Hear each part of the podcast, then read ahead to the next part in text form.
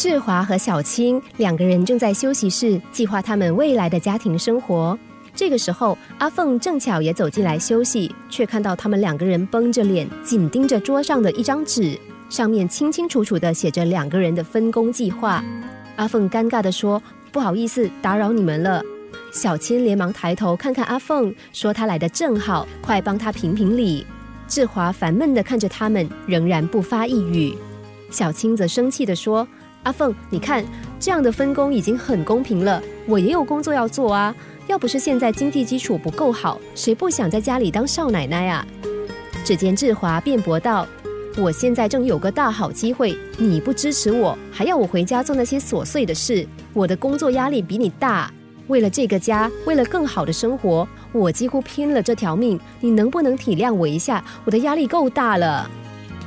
小青生气的说：“难道我就没有压力吗？我也是为了这个家。”阿凤看着两个人，安抚他们说：“啊，好了好了，不如就别定规矩了吧。回到家刚好谁有体力，谁有空就由谁做。你们不要给自己那么大的压力。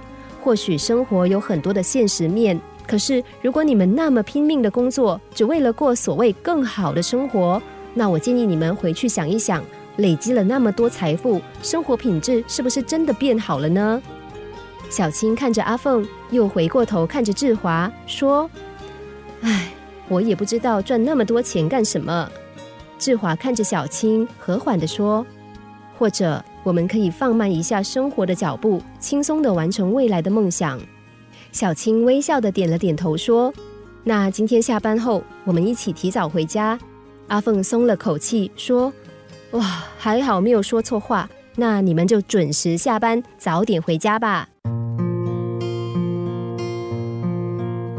美国曾经有家保险公司做了一项调查，数据上显示，对于现代化社会所带来的影响，居然有高达百分之七十的上班族认为，工作压力不仅会导致健康问题，还会让工作效率变低。还有一项调查结果也很令人沮丧，有百分之六十八的美国人认为，他们无法从工作中得到任何乐趣。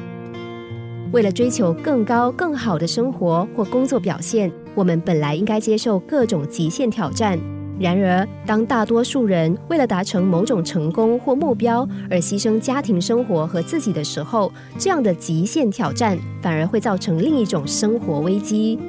就像故事里的小青和志华，拼了命工作，目标虽然很清楚，可是，在这么沉重的压力下，他们的日子只会越来越辛苦，彼此更会越来越疏远，因为他们忘了生活的真正意义。这也让原本是避风港的家，成了工作后另一个延续压力的战场。只是怎么样才算是最好的生活呢？并不是住在豪宅就一定过得快乐。如果你只是把自己关在更大的压力牢笼里，继续拼了命的赚钱，那么终其一生都无法享受真正的好日子。